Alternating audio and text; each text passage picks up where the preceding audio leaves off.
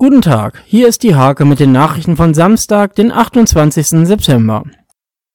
Werden Fahrten mit Regionalzügen von Nienburg nach Hannover bald billiger? Bislang hat der Kreis GVH Einzelfahrscheine wegen der hohen Kosten abgelehnt. Jetzt gibt es einen neuen Vorstoß.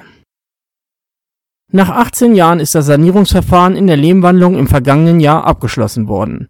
12 Millionen Euro sind geflossen, davon rund 8 Millionen von Bund und Land. Kindergartenkinder und Grundschüler sind in Münchehagen bereits seit Mai im neuen Bildungshaus vereint. Am Freitag fand die offizielle Einweihung statt. Am Sonntag empfängt der SV Intercomata Bezirksliga-Schlusslicht SG Diepholz. Seit vier Spielen hat das Team von Trainer Aslan Akan kein Dreier mehr gelandet.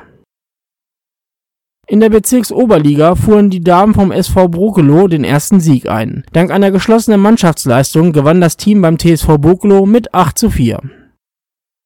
Diese und viele weitere Themen lest ihr in der Hake oder auf www.diehake.de